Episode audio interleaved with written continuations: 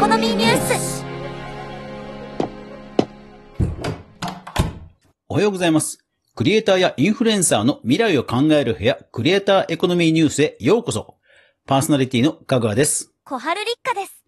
皆さん、新年明けましておめでとうございます。今年もどうぞよろしくお願いします。また、能登半島地震、そして、え羽田空港の事故など、え災害や事故に見舞われた方、心よりお悔やみ、そしてお見舞い申し上げます。また、前回の配信で私の語彙力が足らず、お悔やみという言葉を連呼してしまい、大変申し訳ありませんでした。えこれからもパーソナリティとして、えー精進していきますので、どうぞ今年もよろしくお願いします。よろしくお願いします。さあ、えー昨年末は、えーちょうどキリのいいところでニュースまとめが配信できましたので、若干今週はですね、年末年始のお休みと被ったこともあって若干ニュース少ないんですけども、週末ですんで、音声関連ニュースまとめ早速行きましょう。まずはホットトピック。2024年1月3日、経済効果 .net の記事です。ミッキーマウス著作権儀で、日本国内の経済波及効果3100億円以上。はい。えーこの番組でもえー何回もお伝えしてきましたが、ミッキーマウスの蒸気船ウィリーなど、えー当時の、えーそれ自体の著作権がいよいよパブリックドメインになったということで、各所で報じられていました。取り上げた記事ですと、まあ、経済波及効果が3100億円以上ということで、まあ、それだけね、当時、ディズニーとの、いろんなやりとりがあった中で、それだけの効果があったというところから算出したと思われます。ですので、早速ですね、蒸気船ウィリーの、まあ、ストーリーやビジュアルなどを二次創作したコンテンツが海外ですともう出てますね。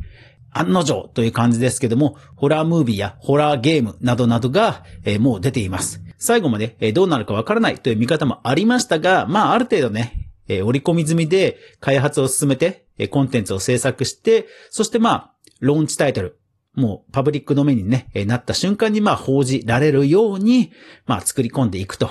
いうところでは本当うまいですよね。で、調べたんですが、日本ですと残念ながら、まあこうした動きはほぼ見られていない感じです。あと、個人のレベルでも調べましたが、まあ、やっぱりほとんどなかったですね。えーミンネ、クリーマというハンドメイドのプラットフォーム調べてみましたがありませんでした。あと、Kindle 関係でも特に出版物も、えー個人の人が二次創作しているというようなものは出てませんでしたね。はい。で、これね、あの、実は賢明な対応だと思います。と言いますのも、弁護士の福井先生、まあ、著作権関係に関しては、まあ、日本国内では第一人者である福井先生のコメントが各所で見られます。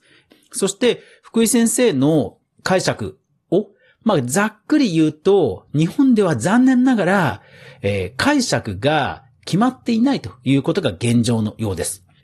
解釈のパターンがもう何パターンもあるそうなんですよね。こういう観点から読み解けば、まあ、著作権切れとも言えるし、いや、でもこの観点を踏まえて、こういう計算式でやると、いや、まだまだだというような解釈があるそうです。特に日本はその戦時加算と呼ばれる、えー著作権に対して、プラスされてしまうというところを、まあ当時、残念ながら曖昧にしてたようなんですよね。ですので、最長で2050年ぐらいまで切れないんじゃないかという解釈もあるそうです。ですので、このあたりはですね、特に出版社ですとか、商業利用を考えていたところは、まあ、日本だとなかなか踏み込みづらいなという状況になっています。ですので、まあ、個人の人が、どのぐらい様子を見ながら二次創作をしてくるのかぐらいですかね。はい。なおですね、2024年、まあ、年が変わりまして、日本国内で、えパブリックドメインになった、え NDL イメージバンク、国立国会図書館の、例えば浮世絵とか、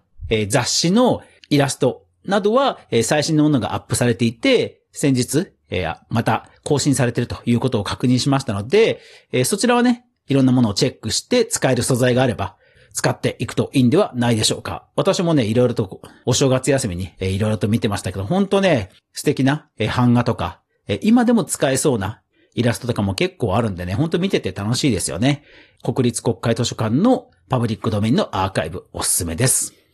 ということなので、まあ、ミッキーマウスのこの蒸気船ウィリーね、えこちらの動向も今後も注目していきたいと思います。ちなみに、この蒸気船ウィリー自体も実はもともとディズニーが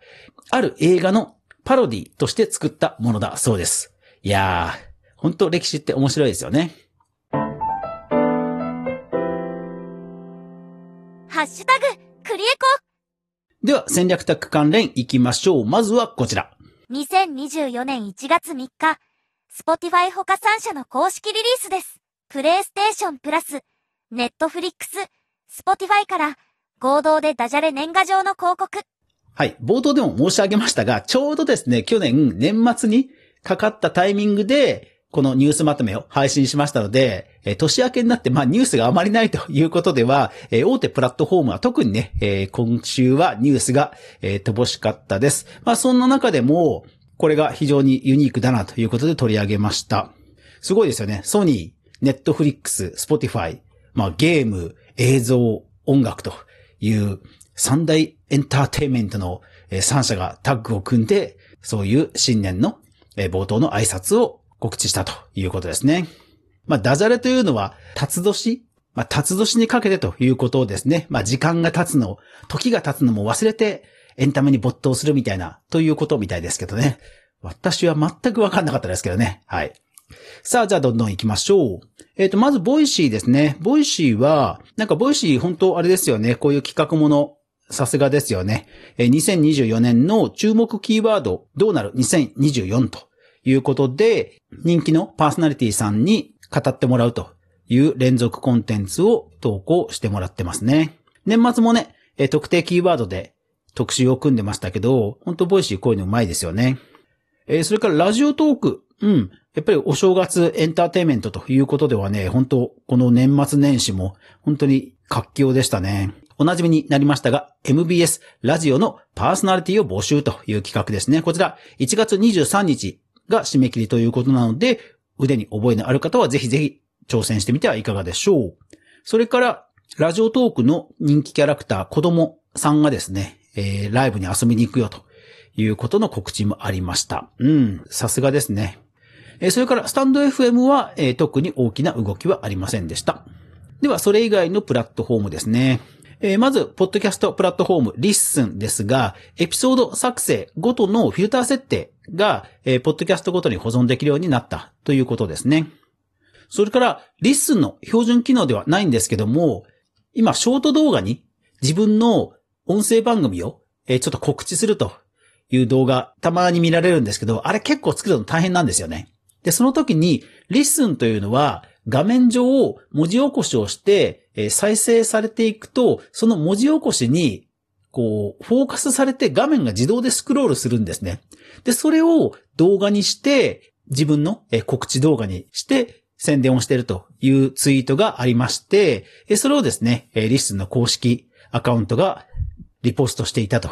いうことがありました。うん、そう、私もね、これね、どっかのタイミングで、あ、これってなんか動画に使えるなとは思ったんですけど、そう、すでにやってる人が出てきていましたね。えーそれからライブアプリのスプーンですけども、えー明けましておめでとうスプーンギフトが追加、それから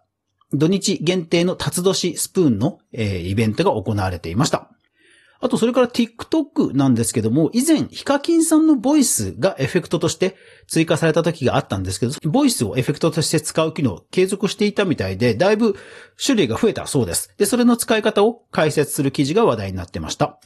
それからライブアプリのツイキャス。はい。ツイキャス本当アップデートとか勢いありますよね。えー今回はサンリオのキャラクター。番組はこのまま続きますが、ラジオトーク他の皆さんはここで一旦終了です。ぜひ、Spotify、YouTube、Apple Podcast、Stand FM でフル視聴してください。ではでは。